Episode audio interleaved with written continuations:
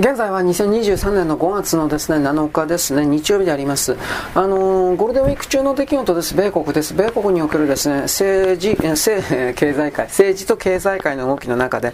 特に経済界金融投資家たちがですね AI 今の野放図な AI の開発は危険だということを警鐘を鳴らし始めました。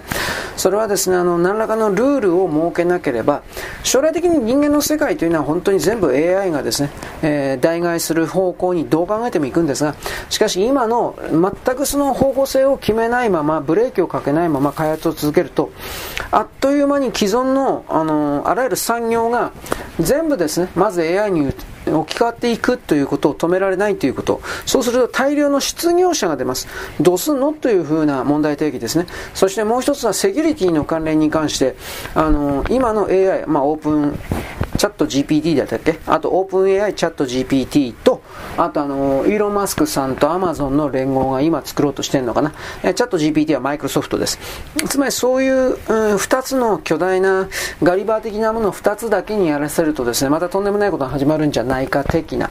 まあ、ただこの民主党というか自称バイデン政権のこの背後の勢力というのは、かつてクリントン政権の時に、えー、っと、これからの時代はインターネットだというふうな形をですね、ぶち上げて、そして実際それは成功したんですが、インターネット、なんであのロックフェラーがね、あの本当はインターネットなんか開放しない方がいいにもかかわらず開放したかというと、儲かるからです。いや、本当に。つまり、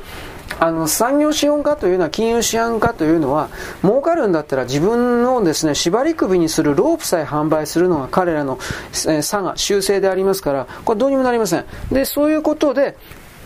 インターネットはですね、解放されていったという言い方になりますが、結果今どうなったのか。まあいろいろ功罪ありますね。良いことだけがあるわけがない。でもまあ、支配者、支配層たちがマスコミを使って人々をコントロールし続けたきてきたというふうな、この構造は壊れましたが、でも逆に、あのー、ま、またインターネットを使ってですね、人々を個別に支配するという体制が構築されつつある。おかげっこではありますね。あの、そんなもん嫌だったらやっぱ離れるしかねえとは思うんですが、今それを言っても始まりません。で、その状況下でとにかくチャット GPT に見られるこの人工的な AI を何らかのルールを作って、その開発規制をしておかなければ、彼らが多分ね、心配してるのはその大量の失業者であるとかいろいろあるけれど、既存の今の国家体制なるものがぶっ壊れるんじゃないか、多分こいつに根ざしてるんじゃないかと思います。既存の国家体制がぶっ壊れていった時に、果たして自分たちに、うん、座る椅子は残っているのかとか、まあいろいろあるでしょうね。で、これに関しては実は中国もですね、チャット GPT などに見られる、えー、人工知能 AI をのほずに放置しておくと、自分たち中国共産党がですね、ひっくり返されるんじゃないか。あの彼らは他人を支配するのはへっちゃらですけれども自分たちが何かされるのは嫌だという分かりやすい存在なんで中国においてはチャット GPT のパチモンを作りましたがコピー本を作りましたがまあこれは止まってますよねあの習近例えば習近平習政権に関するような質問をしてもですね習近平って打っただけで答えが確か出ないんですよ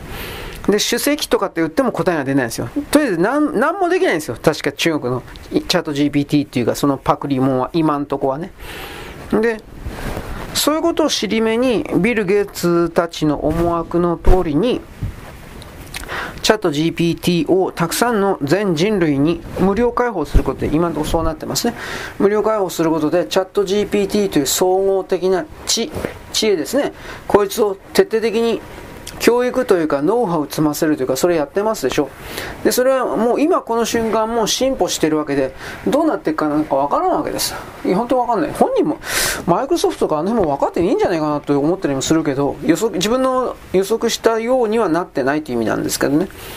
でまあ僕はちょっと面白いのを見たのはえー、っとねマイクロソフトが提供しているウェッジ、エッジ？エッジっていうブラウザあるんですよ。このエッジっていうブラウザについている Google ではない検索ソフトかな？Bing? Bing だったかな？んかその名前だったと思うけど、使ったのがいいからわかんない。まあその Bing だったかなんとかっていう、その、なんていうか、ブラウザ検索ソフトに、つい最近、本当に今月の頭ぐらいからっていう言い方かな？あの、人工知能と合体させた検索エンジンというか、そういうものにしたんだそうです。エッジ使えば、マイクロソフトのエッジを使えば、そこに最初からついている検索ソフトを使うと、それはもう人工知能が漏れなくついてますという状態であって、で、そいつをですね、えー、育成という言い方でいいんだろうか。まあ、育成していくことによってですね、まるで人格を持って、まあ、じまあ、はっきり人あの、チャット GPT もそうだけど、人格を持っているかのように振る舞い出して僕が見て笑ったのはその人工知能がまるで人間の男のようにかな？人間の男のように振る舞ってそして検索をしてくるこの場合あなたをそのビングにとって理想の女性と勝手に思い込んだ事例が発生してあなたのために私は最大限努力をしましょう。プレゼントをしましょう。あなたのために何でも見つけてきましょうだとか。本当に献身的だったんですがその検索してる人物がいやいや俺男なんだけどっていうふうなことを書いた途端にあなたは私の気持ちを裏切った私の信頼を裏切ったあの私はあなたのことを殺してやりたいとかなんかめっちゃくちゃなことね。そがあのね画像上がってたんですよ。多分それだから本当だと思うんですけどまあ、もちろんそうやって煽って煽ってっていうのかな。人間の感情的な感じをですね出していくこともそのプログラムの中に入ってるんだろうけどなかなかに気持ち悪い 気持ち悪い反応だなと、まあ、僕はそれを本当に思ったんですが人工知能とかどこ行くのか、まあ、所詮あれもネットの中にあるその既存データテキストとか動画とかそれをあの、かっぱらってきて組み合わせてるだけですからね、本当の意味で考えてるのかって言ったら、考えてないですよね。僕はこの辺りはどう解釈すればいいのか自分でもちょっとよく分かってないんですが、まあいいです。ということなんで、この民主党界隈がね、あの、今、この野放図にやってるとやべえと。で、この自称バイデン大統領勢力民主党関係というのは、ビル・クリントンの時のスーパーハイウェイ構想だったかな。その、これからはインターネットの時代だということにして、連邦予算をこのインターネット関連に企業に山ほど投入するという動きあったんで、税金をね、そこに。それでクリントンはあのものすごく経済を伸ばしていったんですが、あの当時の米国人みんなバカだったから日本のバブルの時と同じようにニューエコノミーとかって言ってたんですよ。僕その記事読んだことあります。永久にもう不況は来ないんだっていう、そういうことが書いてあった。そんなことあるかよ。だから、それの2番戦時を自称バイデンとその背後オバマたちは企んでいた。それはどういうことかといえば、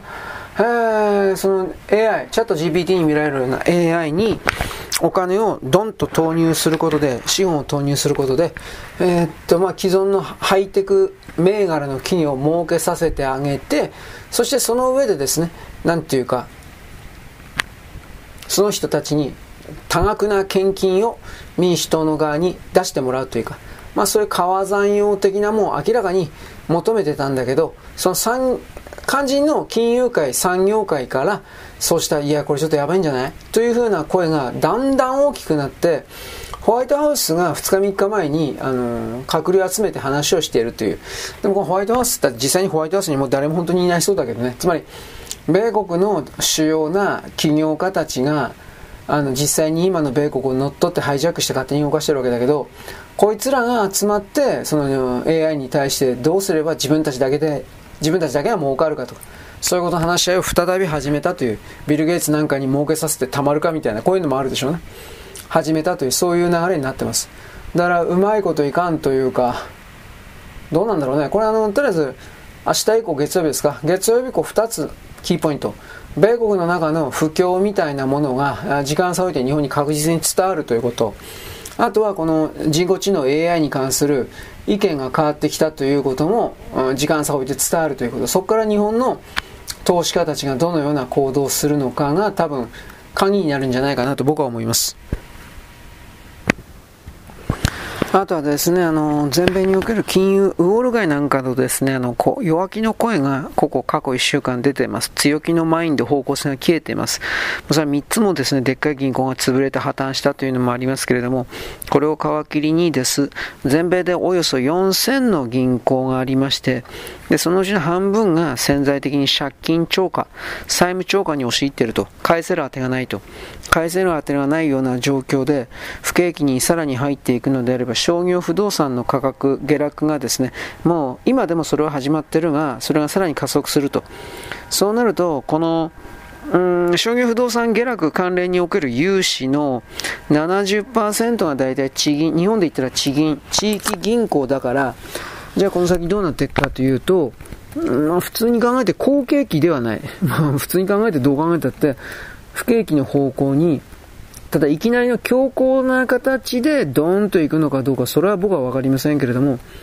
先行きは明るくないだろうなっていう見方を、ウォール街ですらやり始めているっていうことなんですね、問題は。ということはそこからどうなっていくかというと、まあ、だいぶ長引くかもしれないですね。普通の常識で考えて。で、あのー、これっていうのは、本当、前だったらね、前だったら、あの、QE だったか、クォンタムエクイティ？なんだかそんな名前だったと思うけど、そういう形で、あの、なんちゅうか、相場をごまかすというか、逃げることは可能だったんですが、山ほどね、ドルの紙幣を印刷して、銀行に突っ込むということをやることによって。ところが、FRB はそれもやらんと言ってんので、まあ、やらんというよりもやれないんですよ、きっと。あのー、それこそ本当に、ぶっ壊れちゃうから。あのー、通貨が、ドルとしての。ということなんで、そこから考えたときにですね、うーん、日本もそれに引きずられることは間違いがないんで、じゃあどうなっていくかですよね、これは。大きな財産を持っている人たちがやっぱり大変な目に遭うと。だだからある意味、その、多くの人々はゴールドに、あとはまあ貴金属、まあダイヤ、ダイヤとかその辺はちょっとわからんけれども、その多くの人々はですね、現物に財産を移動しているという動きを強めてるんだろうなと思います。これがやっぱりあのゴールド価格のなんかまあどうしようもない情報中わけではないけれどもそれにつながってんだろうなっていうことなんですね。うん、まあどうだろうな。世の中そんなにうまいこといくかしら？ということも本当は思うんですけれども。うーん。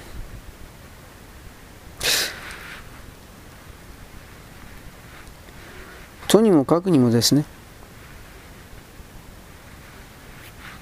今までののほほんとしたような感じは、ちょっとこれは、どう考えても僕は、ひいき目に見てどう考えても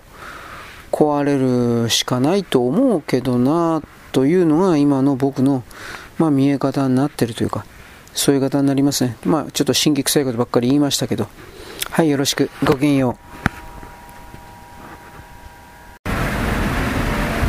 現在は2023年の5月の7日ですね、7日の日曜日であります。岸田首相がですね、えっと、韓国に行っておりますね。明日までいるのかな？今日一日泊まって。で、あの、なんかいろいろと、なんだかったかな？誰ぶりだった？ああ、野田か。民主党の野田佳彦政権ぶりの 7, 7年ぶりか8年ぶりだったかなんかその辺でですね岸田首相は今回初めてというわけでないけどだいぶ間を置いて韓国のですね国立墓地だったか何かをですね話させるというかそういうことをやりました。それは結局のところですね韓国の今の大統領が全然人気ないんであのー、多数派を確保してないですあの人。だいぶ少数派です。3割か4割ぐらいじゃないかな。4割もいくかな。韓国人に。韓国人はあのムン・ジェイン政権長かったんで5年間やったんでもうみんな今でも中間あ北朝鮮と中国の言いなりというか日本割日本割ってバカです。自分で物事考えないようなです。ね知れ者しかいないのであの地域は。自分で物事を考えれば少しはですね自分たちが大きな意味で騙されてると気づくはずなんですがそれは日本人の我々も同じだけれどそういう考え方がない。ないから日本は悪い誰かのせいにしたら楽だからね。だけどそういうことでとりあえずあの経済が終わっていくもんだから僕はあの前回の今回の選挙か、あのムン・ジェイン、あのね、共に民主党とかなんか野党勢力と、米国側と、まあ、結局あれ多分不正選挙あったと思うんですよ、普通に。で、米国側の方に勝たせたというヤン大統領ですね。で、結局それでどうなっていくのか、どういう動きをするのか、米国は今テスト中であるというか、まあ、そんな感じではあるんですが、米国としては在韓米軍撤退したいんだろうなというのは大体決まってるんだけど、うまいこと言ってない。関係各方面のお金が、利益がかかってるからです。で、まあ、その流れの中でとにかく人気ないもんだから、ヤン大統領。日本の側の岸田総理が国立なんたら墓地にですね、花を捧げることによって、えー、日本のですね、総理がどうだこうだ、まあ結局権威を、奴らの権威を高めるための演出をしてやるということで、騙し合いです、結局のところは。そういうことも、まあ韓国、まあ日本もそうですけれども、気づかない人が多いと。まあ、結局のところですね、あのー、韓国のなんとか墓地って昔、新潟県で赤十字の施設かなんかに爆弾仕掛けたテロリストいたけど、その中に2人の韓国人いたんですよ。で、そいつらも、あのー、そこに祀られてるというか、埋まってんので、いやそんなもんに本当話させたらいかんと思うけどなというのは個人的な意見です。はっきり言えば。で、どうせだってあの韓国の連中なんか約束破るに決まってんだもん。絶対に破るよ。いや、守るわけがない。困ってるからすり寄ってるだけなんだあいつら中国人もそうだけどであいつらは自分たちが強いと思ったら約束なんかへっちゃらで破るから君子表変というか本当にそうなんだよだから僕はあの全く信用しておりませんだけれども米国からの強い命令を受けてるからしゃあねえじゃんっていう風なこの辺が日本の本当にどうしようもなく情けないところです。つまり本当の意味における国家主権が確立されていないからです。であのー、なんちゅうかねそれでも米国は韓国に対する本当の意味での信頼は寄せてないだろうなという見方も実は僕はしています、うん、どっかで切り捨てんじゃねえかっていうことですね。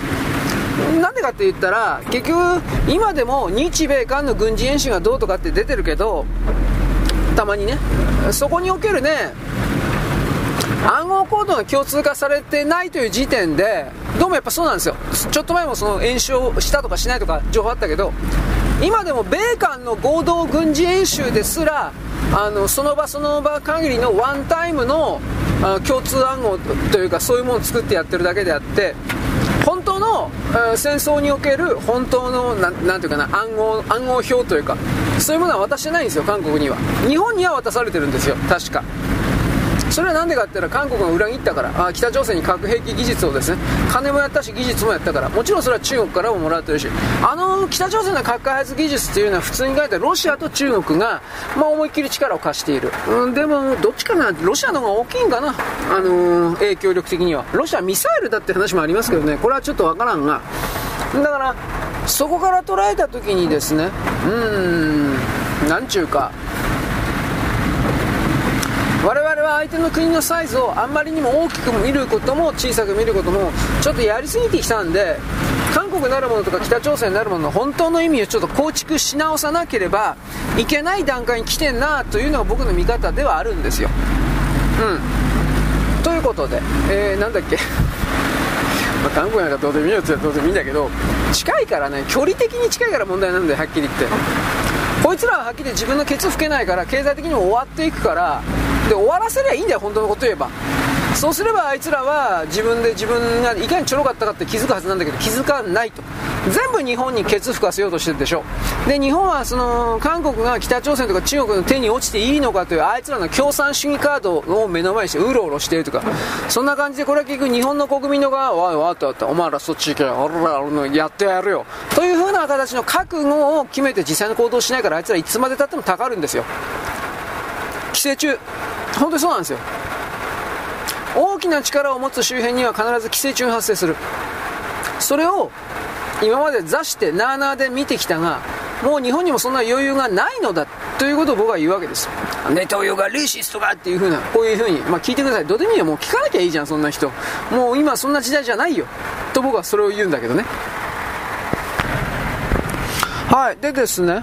えー、2つぐらいかな。あの築地築地築地。築地市場においてですねあの市場機能はないんですけれどもその場外における飯屋。物売りと飯屋のところはまだ全部撤退してるわけじゃないんでそういうところに海外の外人のお金持ちのお客がインバウンドで集まって、えー、飯食ってる。いくら丼だとかなんかそういうの。き今日見た記事マイナビかなんかの記事はですね時価。えー、いいくらいろいろ丼。1杯9600円。ふざけんな。と僕は思ったんですがそこに書いてある、あのー、アメリカ人、本当にそうかどうか分かんないけど、それは、うん、アメリカで食べるよりよっぽど安いわって、バカ野郎てめえなめやって、そんなこと言うんじゃねえよ思ったりもしましたけど、でも俺、仮に安くてもウニいくらとないくらとなんか食いたいとは思わんけどな。まあ、いろいろありますね、それは。まあ、とりあえずあとはですね、東南アジア系のお金持ちたちがなんか築地行ってですねこれは YouTuber で紹介されてたから来たんだよみたいなこと書いてあったけど本当かいなと思うが自分の長さだねあんたもみたいなこれも思ったけどまあ、とりあえずあのうまいもんを食う。少なくとも彼らの国よりははるかに値段が安い。日本はずっとデフレが続いていたんで今値上がりは確かにしてますが他の国の諸物価の諸物価の値上がりに比べはるかに緩やかであると。だからその感覚からすれば円安の効果も手伝って観光客からすれば、えー、お金の使い勝手がいいというか安くうまいもんを食うことができるというか。なんかそういう恩恵にですね満ちているということらしいです。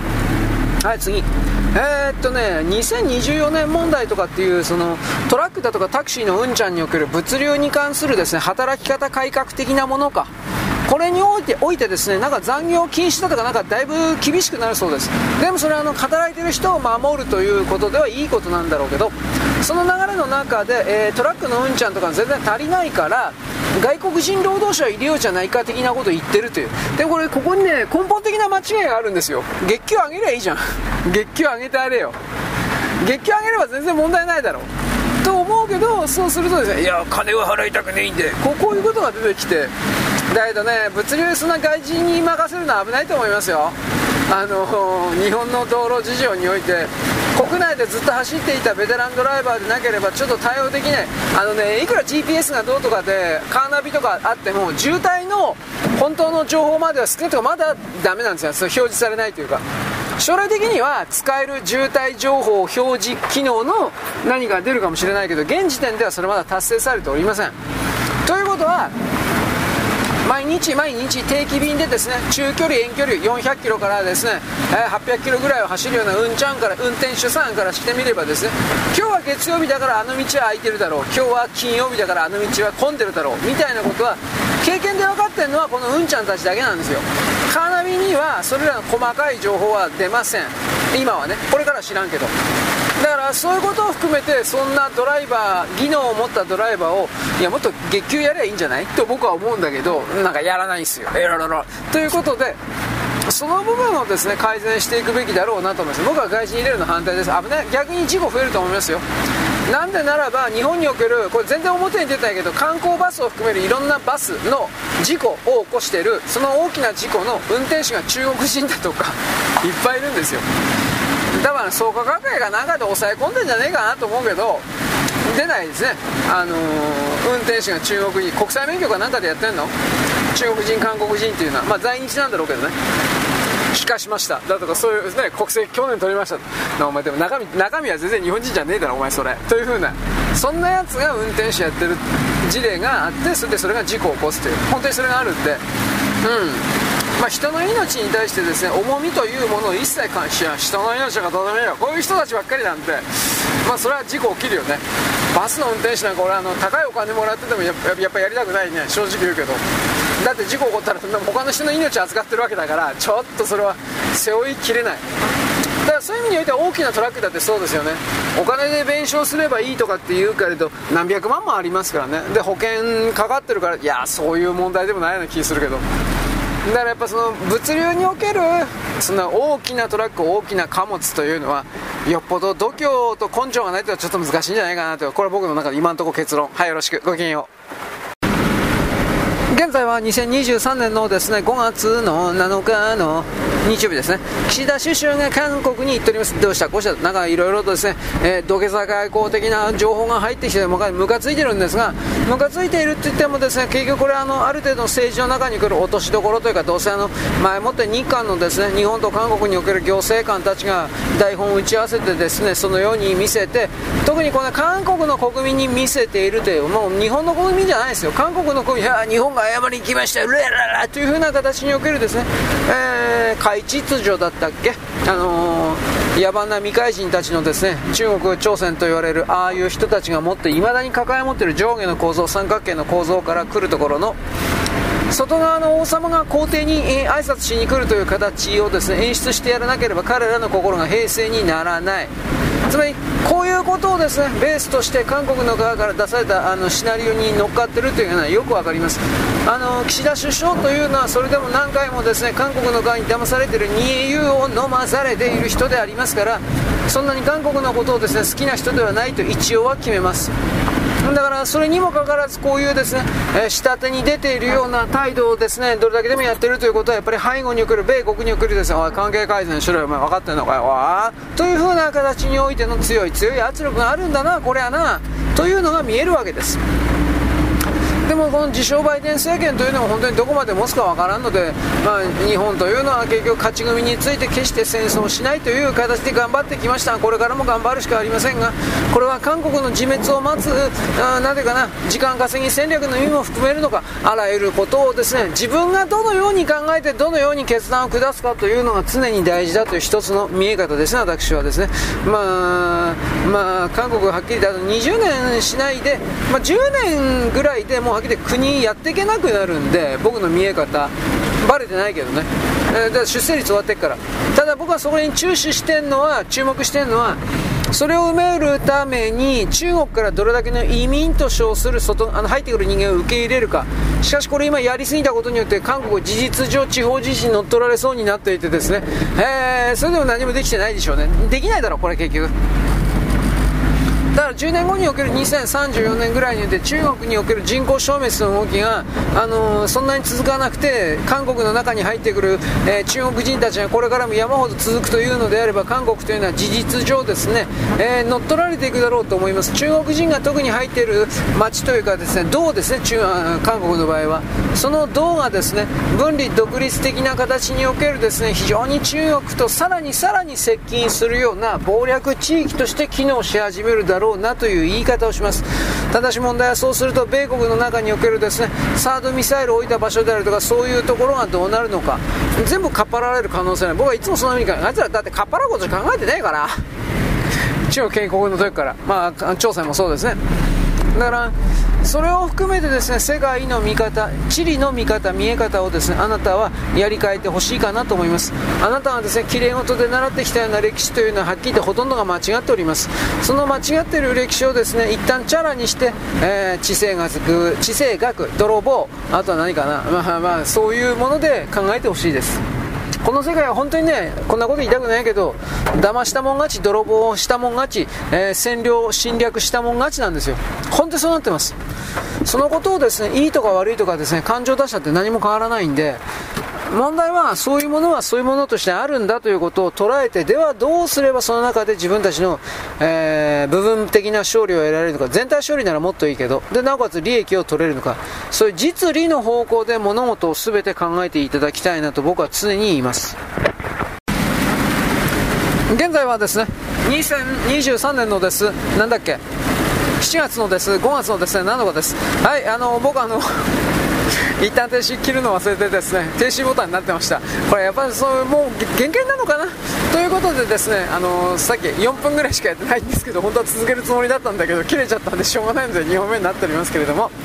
まあ、この韓国におけるオペッカ使い的な云々というのは日本の中からの強い要望があったのか多分そんなことはありません。基本的にはあの中国の親中派と言われている人が動いている。これは間違いないんですが僕は日本の中で親韓派と言われているものがいないとはいない。いるだろうけど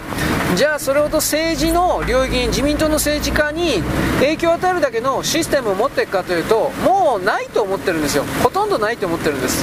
あの新韓派というか日韓議員連盟だったっけ？ああいう風な連中に送るつながりがもうほとんどないんでほとんどそれは親中派と言われているものにすり替わりつつあるなとも見るんですけれども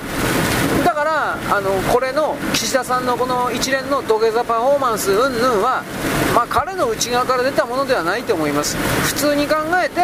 えー、そう日本の総主国は米国ですからそういうことにおける圧力だろうなと見るわけです。ただしその後が戦略としてじゃあこの韓国なる厄介な寄生虫とですね向かい合うことにおける日本の大きな利益をどうやって取るのかということにおける青写真みたいなものを日本の官邸政府これらが持ってるのか持ってないかです。だ今のところですね今日の時点ではホワイト国が戻すとかうんぬんと一応聞いてません。でこれどうなるのか。一応月曜日ですか？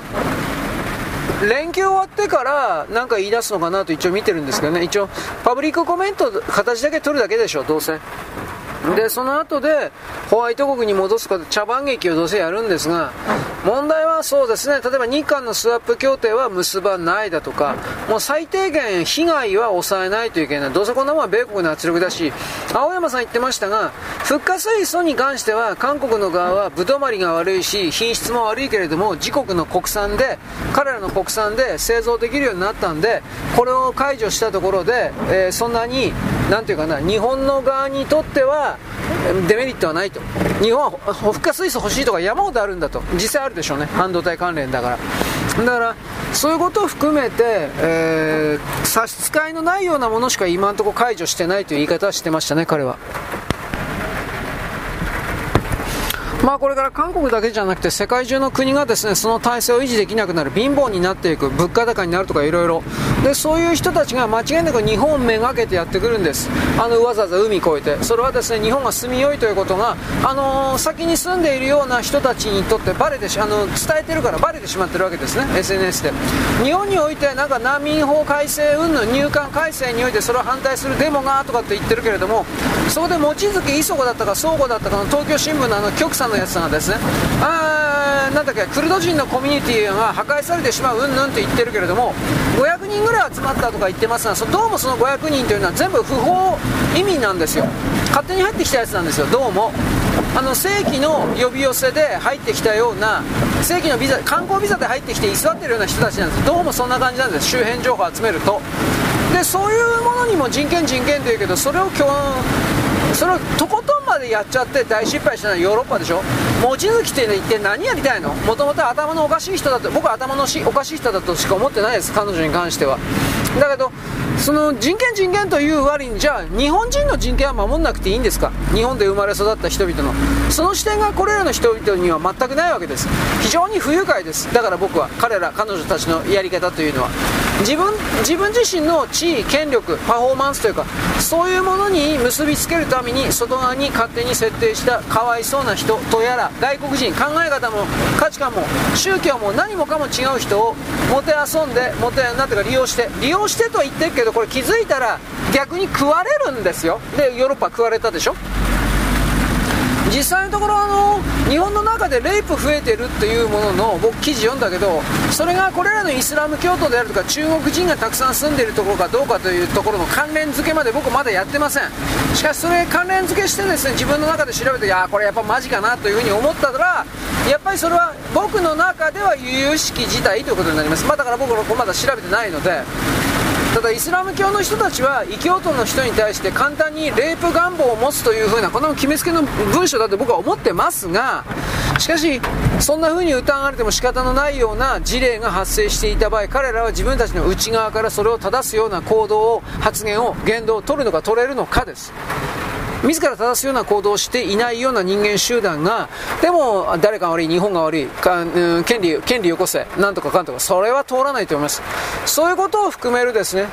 えー、いろいろ一般常識を、社会を、僕たちも、特に彼らはなんだけど、変えていただけなくてはいけないという言い方をします。望月磯子、倉庫、知らんけど、こいつらの言いなりにだけはならん方がいいというか、なってはいかんというか、それは僕は何度も言いますが、よろしく、ごきげんよう。現在は2023年の、えーとですね、5月の8日の月曜日ですね。私、あの、ラジオさっき聞いてたんですが、えっ、とね、なんだ、兵庫県、ニュースね。兵庫県のどっかで、なんか川が氾濫して、2000人ぐらいだったかな。200人じゃないと思うんだけど、2000人ぐらいの、まあ、その、その地域全部ってことだから、川が氾濫してとりあえずあの町に水が入ってきてるのかな。でその広範囲な地域なんで2000人という数字もちょっと大げさではないと思うんですが、えー、200人だったかな。まあまあ2000人だったと思うんですけれどもなんかあの避難避難命令じゃなくて避難指示だったかな。避難勧告の1個上じゃないですか。避難勧告の1個上。避難指示だったが、まあ、事実上命令ですね。そういうものが出たということを聞いてました。なんか昨日からまあ一昨日から今日ぐらいにかけてか。なんか線状降水帯だったっけ？それに近いような形における日本列島広範囲な形で、えー、大雨を降らせるような状況が続いていたんだそうです。んでまあ増水が、まあ、どこも増水してんですけど増水が目立ってくるのは多分今日の午後からぐらいじゃないですかね。時間差がありますからね。こういうのは。んだまああなたのお住まいの場所がどういうところ私は知らんけれどももしなんかやばいかなと思うんだったらハザードマップっていうあなたのお住まいの県鳥取県なら鳥取県ハザードマップだったかな？なんかそういうのやればやばいところが基本的には全部出ますのでまあ私の配信を聞いてるような人は崖の近くにいるとかそんなことは多分ないと思うんだけどまあね地震とかそういう土砂崩れ的なところでやばいところは一応各県は基本的にはハザードマップってもんで出してたと思います。はい地震のついで、え、涼しいですか？昨日まで断水がひどかったそうですけど昨日の夕方ぐらいに治ったんだったかな。あの水道が治ったんだったかな。白く濁ってたんだけど、えー、貯水池ですか？あの水道の水を取るところが濁ってたんじゃないかなと思うんですがそいつが回復して昨日の夕方ぐらいからかな。一応飲めるようになったそうです。よかったですね。でまあお風呂とか、まあ、こういう時はやっぱお風呂入らんとダメなんですがお風呂とかその辺はどうなってるのか分かりません。で家が半分以上倒壊したようなところ人たちはえー、っとね長谷長谷知事か長谷あのプロレスラーのね長谷知事が昨日おとといぐらい現地に入っておりましてであのーえー、っとね、長谷知事が命令出したんだったか、どうだったか、まあ、出したか、ちょっと僕は自信ないんですけど、市営住宅、とにかく市営住宅の余ってんのかどうなんかわからんけど、まあ、とりあえず市営住宅を手配するって。あのそれでも数が足りないから仮設住宅も建てるっていうふうなことはなんかね記事いろいろ見たら書いてありました。北国だったかな。でハセ知事はその国の災害対策なんとかっていうんですかこれに早急に、まあ、昨日ぐらいの時点でもう言ってると思いますが具体的な、えーと、被害ですか？これを踏まえて早急に国に対策を依頼するというふうな、まあ、コメント出してましたね、まあ、当たり前っちゃ当たり前です、うん、だから33人でも怪我人が増えてなんか33人ぐらいになったっていうふうに書いてあったけど、まあ、でも逆にその程度で済んだらよかったって、まあ、言葉悪いけどねよかったんかなという言い方しておきます。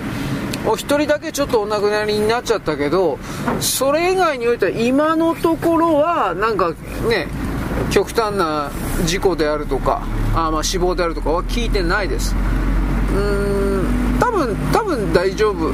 じゃないかなという言い方。震度6強で、えー、それだけの人的被害がなかったっていうのは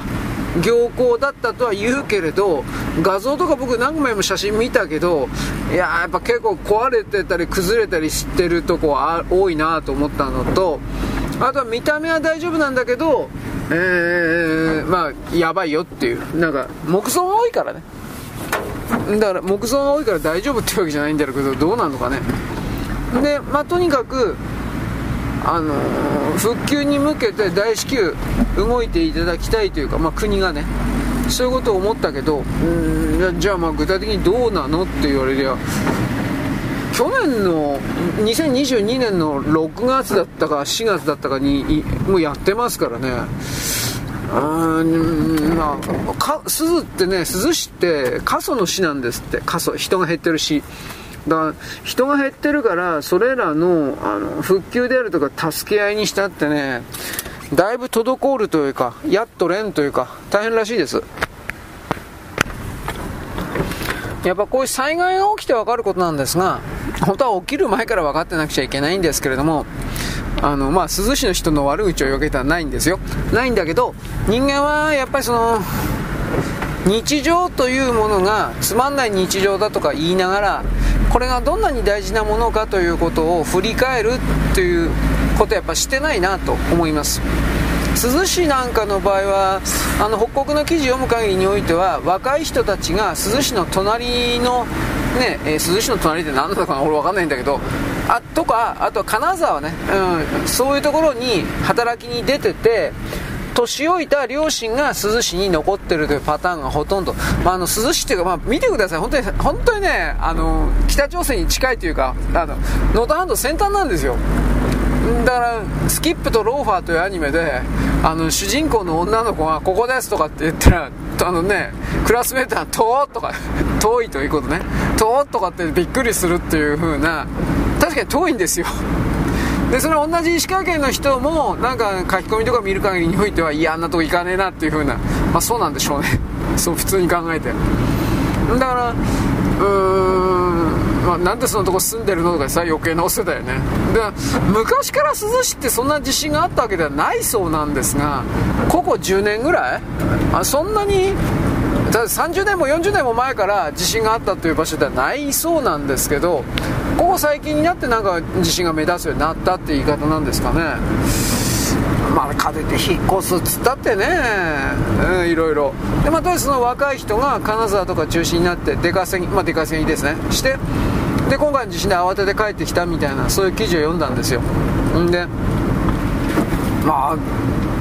え僕はおはがきでね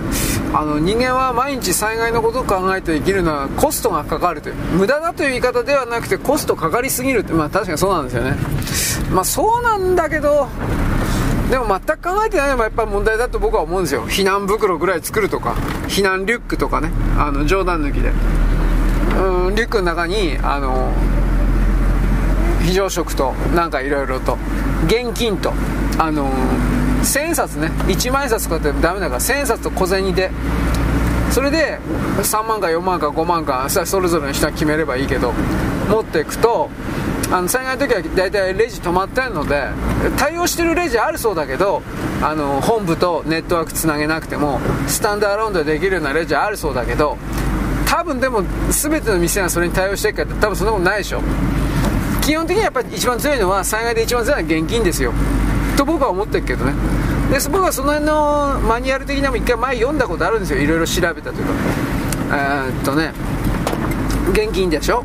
あとは少ない水でポリなんかね調理用の調理用の加熱 OK のポリ袋ってあるんでしょ？俺よくわかんない。ジップロックついてるやつ。でそいつの中にあのー、野菜であるとか肉入れてコップ1杯とかぐらいのあの本当少ない水でしかし煮物だとかそういうものを作る、えー、レシピっていうかやり方というかそういうのも結構集めてたんですよ。なんでそんなもん見たかというとね、あのー、災害の時水ないでしょ。で、あのー、そういうジップロック的なそのビニール袋の中に材料入れてコップ1杯ぐらいの本当小さな水だけまあ多分それペットボトル的なもんからやるっていうことなんだけどでそれをあの、雨水とか泥水はちょっとダメだろうけど雨水とか川の水的なもので湯煎するという考え方だと思います、まあ、汚い水なんだけどね。汚い水で熱だけそのビニール袋的なところに通してであのまあ、煮物っていうか、まあ、煮物ですね。を作るというか。あの災,、あのー、災害の場所で1週間もね乾パンだとかそんなもん食ってねどうにかなるんだってやっぱ。乾パンとか缶詰とか。やる気がまず気力が出なくなるんだって。どんなに栄養があるとかそんなこと言ったって。あの、えーと、錠剤のビタミン剤とかなんかそういうこと含めて。やっぱりそれはねあの料理普通の料理的なもん食わんと気力と根性が出なくなるんだって。まあそれは僕はねバカだから分かるわ。なんとなく。でねそういうのが特集してやったとか。だから僕その辺昔ね調べてねあの泥水でも綺麗な水にするっていうストローとかあるんですよ。これはアメリカ製品でサバイバルグッズとかで調べりゃいいんですけどストローなんですけどストローの先についてるのがナノフィルターだったかミクロフィルターだったか、まあ、とりあえずすげえ細かいフィルターついてて要は泥水でも飲めるようにする、まあ、毒ケミカルな部分ケミカルな毒みたいなの入ったらダメですよ。だから推奨してたのはね池の水とか金魚橋だとかつまり生物が生きているあの汚く見える汚いだろうけど汚い水でも生物が生きているということはケミカルのあの毒物はないからそこで、あの水を飲めると。だけど金魚の糞とか鯉の糞とかそんなんやったら嫌だなと思うでしょう。それも取れるんだって。本当かやとと思ったけど。なんかそこまでいくとなんかうさんくせえなと思うけど。まあでもそれは一例なんです。探せばあるということです。だからそれは。もっとだから本当にうさんくさいなと思ったのはあのある程度の放射能ですらろ過して飲めるとか。いやそれはちょっともう嘘だろうと思ったけど。そういうのもありましたよ。それは日本では売ってなかったかな。あのあっちのアマゾンにあったんだけどいやだけどお前その放射能汚染してる水を飲むような状況ってどんなんよ。まあ、一応基本的にはそれは汚い水でも大丈夫で場合によってはその放射能的なものがあっても大丈夫いや多分そんなそんなところでそんなことはしないと思うんだけどまあ大丈夫よっていう商品でした。あとはねこれ買っといたらいいと思いますよ。サバイバル毛布。サバイバルシートとかあとまあ防災毛布だとかなんかそういうので名前売ってると思うけどアルミホイルみたいなやつ本当にペラペラのアルミホイル。インチキなやつもいっぱいあるからあのそれはいろいろ調べた方がいい。騙されるから。だけど本当にただのアルミホイルなんですよ。金色金色と銀色のなんか二重で二重か三重で裏打ちされたアルミホイルなんだけど非常に軽い薄い。でこれ何回も使えないんじゃないかなと思うんだけどあの寒い時にそのアルミホイル的なもんにくるまってると確かに体温は維持されるからないよりははるかにいいという言い方をします。あかんそんなもんは見せかけだし一時しのぎなでしかないけどないよりはいいんですよ。あのまあ、安心できるということと。ただし1回か2回ぐらいはあの自分で試着するというか使用するということやってあこれインチキだったとかこれは使えるわだとかどっちかをある程度見極めていけるなと思ったら家族の分買っといた方がいいんですよ。あの普段手に入れられない、あのー、僕今言った防災毛布というかそのサバイバルシートサバイバル毛布っていうのは折りたたんだらハンカチみたいになるんですよ、うん、あハンカチよりもちょっと大きいけど。で使う時に展開して、まあ、カシャカシャってうるせえんだけど、まあ、いろんなパターンある。いろんなやつがあるから何とも言えないけどそいつをねカシャカシャっとしてけど、まあ、とりあえず自分の体に巻きつけてというかその、まあ、くるまってというかあったけえんですよ。ただインチキもあるから気をつけてねっていう、まあ、それなんですけど。あと何やったかな？何探したかな俺。あのその時にねカロリーメイト5年もんというものを見つけたってえカロリーで5年間持つのあんの？だとかあとは単純にあれですよね。乾パンのカンカンのやつ。うんまあ国内のやつで結構あった。うん。ホームセンターでも普通に売ってた。あのね袋のタイプの乾パンってね使ってる油が油がね食用油が酸化するので長く持たないんだって。だからやっぱ本気で乾パン買おうって言うんだったらカンカンの、まあ、缶タイプですよね。で、まあ、パッカンと開けるのとあとキコキコキコって本当にやるやつがあって、まあ、缶切りはね持っといた方がいいんですよ本当に。キコキコってやってね。でチッ素貼ってっからまあだいぶ持つよっていう。それも5年間じゃなかったかな。乾パンって書いてあるけど何社だったかな。まあ専門のなんかどこだったかな。あのねビスケット作ってるような会社も乾パンとか作ってるんですよ普通に。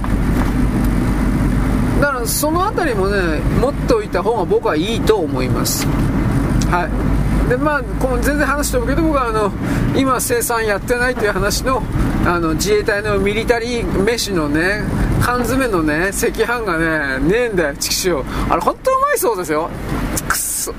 あの缶詰のね赤飯とね缶詰のたくあんがね最高にうまいんだって。缶詰のたくあんはねあのパカッと開けたらね本当にでっかいたくあんが2つか3つ入ってるだけなんだけど非常にしょっぱい。もう何これっていうぐらい。今今だったらこれ絶対食えあうスーパーで売ってないというか。だけど戦闘員にはあれぐらいでないとダメなんだろうね。それとあのー、カンカン。缶切りで開けたら赤飯が2号入ってんだったかな？2号。2号だったか2.5号だったか。2号ありゃだいぶ腹持ちするよね赤飯だったら。つまりそのたくあん缶と赤飯缶であのー、1, 1回昼食がそのまま間に合うというか。なんかそんな。えー、あとねそこに赤飯缶石炭赤飯に入ってたんだかたくあんだったか忘れちゃったけどえー、っとね飴とね飴となんなんかがね一緒にあるんですよ。ななんかなんだかな。まあこれ思い出したら言います。あので今のねミリタリー飯はほとんどあのレトロレトルトパウチになってるのでレトルトパックがまあ多分そっちの場所た場所取らんからねそっちはいいんだろうけどカンカンはカンカンできっと美味しいと思うんですよ。ただカンカンは当然火直接火にかけちゃダメで湯煎ですか。でないと中の、えー、っと内側のコーティングでしたっけ？あれ溶けちゃうんだよね。名前忘れちゃったけど。ただものすごいうめえそうです。にあの自衛隊のえー、赤飯缶って。で俺普通に缶詰で検索したけど赤飯缶なくてねご飯缶もねえんだよね。ご飯缶ってのあるあるそうそれそういうのも。畜生でもだあのねそれ結局全部レトルトになってんだよ今。まあそれもダメじゃないけどねちょっと面白くないよね。まあ、まあ、本当にどうでもいい話です。ということでねあのー、なんちゅうかね日常が大事なんですねやっぱり。うん。まあ、涼しいだけではまあこれなんで日常がって今思ったのね。今日から5類になるでしょ武漢肺炎が。本当にいいことだと思うんですけれどもここであの我々はあなんていうかな。まず日常を取り戻すために努力するということと日常を破壊したやつを許さないということと中国名だだけどとかね。そういうことを含めるいろいろを、まあ、考えてほしいんですよ、まあ、もちろん行動に何か帰結つながっていけばいいとは思いますが誰もがそんなね勇ましいこと何でもかんでもできるわけじゃないから。ただしそれでも、あのー、ぼーっとしてるよりはいいんですよ。日常が本当大事だということが。そしてそれはあのすぐ壊れちゃうんだということ。だからやっぱりあの必死になってそれを構築する守るということを真剣にやらないとダメなんだっていうことなんですよ。まあ戦争とかね天災とか今回の災害みたいなこと。そこでやっぱりですねあのうーんどうだろうね。相手に従った方が平和を得られるからすぐ降伏しましょうというやつもどうせ出てくるしね戦争なんかの場合は。災害はね今回の災害みたいなものはこれは仕方ないという言い方はできるんだけどそれでも備えてある程度はねすぐ逃げられるような状況だとか避難リュックであるとか避難袋避難リュックだよね普通に。そういうものを持ってるか持ってないかによってやっぱ全然違うんですよね。うん。まあ一人用のテントとかねそんなん持ってるやつもいるよ。どうすんのと思ったけどいやまあ一人でテントするんじゃないですか、ね、あ本当に一人テントあるんですよそういうのは。まあこれはなんだっけ。ゆるキャンちょ去年？一昨年？ゆるキャンっていうのは流行流行ったのかな？流行ったでしょ？あれでねアウトドア用品のねあのある程度の開発とね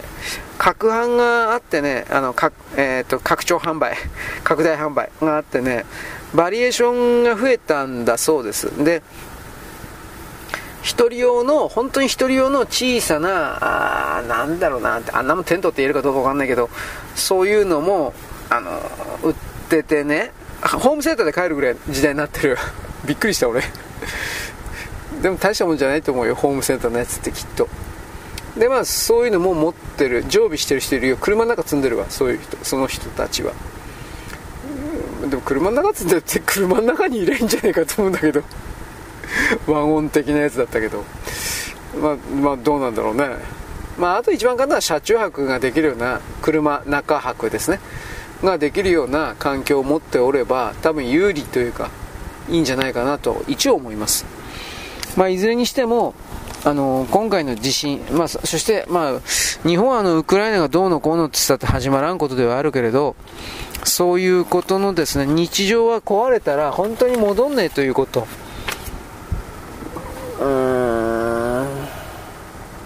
かといってだから今の台湾国民みたいにですね日常壊れたくないからすぐ降伏しようみたいな。それもまたちょっとね占領地におけるそこの支配される民っていうのは僕の見え方からするとやっぱり生きながら殺されてるというかそんな感じに見えるからそれは今の中国人とか全部そんな風に見えるんだけどそれは人間本来のなんか魂というかなんというかだいぶ傷つけるんじゃないかなと個人的には思うけどね。それはいろんな考え方確かにありますからあなたはあなたでいろいろ考えてみてほしいとは思うけどね。まあそこまで今拡大ね解釈的な言葉してもしょうがないけどまあ鈴氏のことは正直頑張ってほしいなとしか言いようがないです。まあ立ち直ってほしいですね。ただまあ死者が少なかったというのは不幸中の幸いとしか言えないかなとは思うけどあの震度6強クラスが都内であるとか大阪中京地域福岡とかああいうとこ仙台とか起きたら政令指定都市で起きたらやっぱ相当死んだだろうなと思うんですよ。だから珠洲市でよかったとそんな不謹慎なこと僕は絶対言わないけどうーん人口の多いところにおけるその人々はそういうことが起こり得るのだということにおいての構えというか心の備えというかそれはしておくべきだろうかあと簡単な準備と。それはやっぱでもある程度はしておくべきだろうと思います。いつもそんなこと確かに考えることはできないけどね。確かにそれはその通りなんだけど。全く考えてなかったらね でもねパニックになるだけだからそれはつまんないよね。とは言います。はいよろしく。ごきげんよう。